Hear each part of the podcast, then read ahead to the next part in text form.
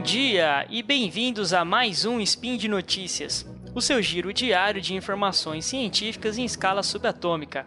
Meu nome é Guilherme Ozaki e hoje, dia 13 Nixon do calendário Decatrian e dia 16 de dezembro do calendário Gregoriano, falaremos de fisioterapia. E no programa de hoje, os efeitos da caminhada no tratamento de pacientes com dor lombar crônica e exercício aeróbio versus exercício resistido para dor lombar crônica não específica.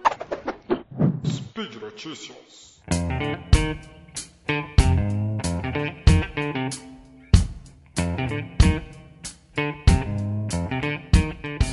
A dor lombar é um importante problema do mundo moderno.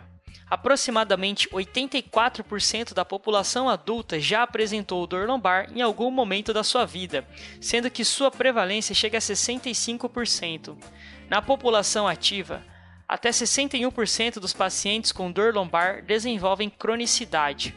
Apesar do investimento substancial em ergonomia no local de trabalho, entre outros métodos de prevenção nas últimas décadas, a prevalência de dor lombar subiu de 3,9% em 1992 para 10,2% em 2006.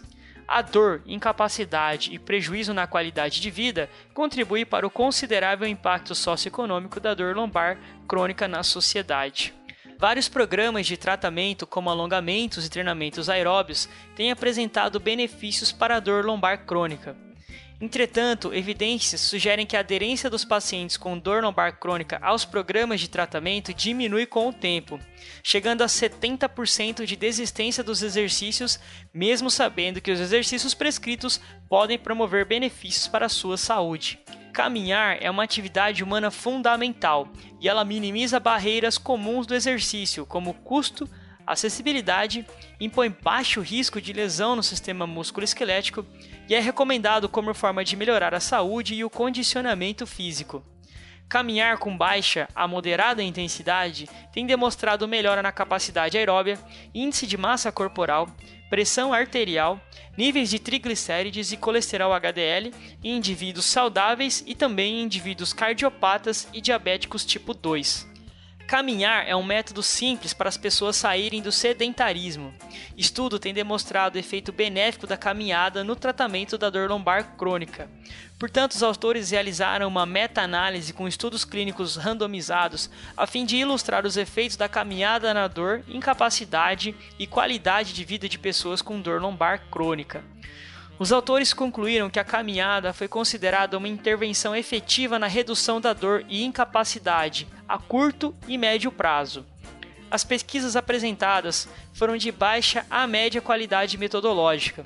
Entretanto, até que alguma pesquisa de alta qualidade metodológica demonstre evidências contrárias, a caminhada pode ser recomendada no tratamento de pessoas com dor lombar crônica. E vamos para a segunda notícia. Na dor lombar crônica, o exercício promove melhora da dor e incapacidade. Apesar dos exercícios aeróbios e resistidos serem as modalidades mais estudadas, não está claro se um é superior ao outro no tratamento da dor lombar crônica. Exercícios aeróbios são os exercícios contínuos, como caminhadas, corridas e trotes leves, que promovem melhora da capacidade cardiovascular. Já os exercícios resistidos são aqueles como levantamento de peso com máquinas, resistências pneumáticas ou simplesmente o levantamento de peso livre.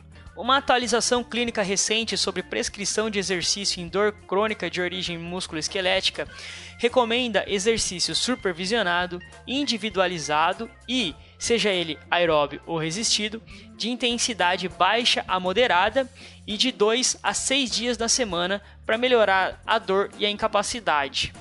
O exercício aeróbio reduz a intensidade da dor e disfunção. Entretanto, uma revisão mais recente encontrou que apenas o exercício resistido e exercícios de estabilização reduzem a intensidade da dor em pacientes com dor lombar crônica. Entretanto, há um fator limitante na comparação entre exercício aeróbio e resistido, que é a redução da dor sem significância clínica, ou seja, menor que dois pontos na escala de dor que vai de 0 para o indivíduo sem dor a 10 com a maior dor experienciada pelo indivíduo. Portanto, foi realizada uma revisão sistemática com meta-análise para comparar os efeitos dos exercícios aeróbios e resistidos. Os resultados demonstraram que ambas as modalidades de exercícios promovem melhora dos sintomas da dor lombar crônica, sendo que nenhum se provou superior ao outro.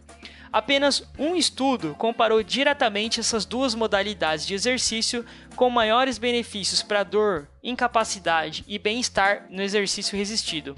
Entretanto, essa conclusão é realizada por meio de um estudo de baixa qualidade.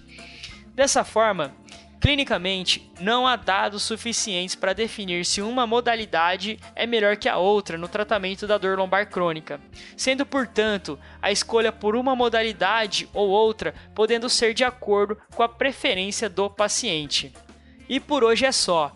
Lembre que todos os links comentados estão no post e deixem lá também seu comentário, elogio ou crítica.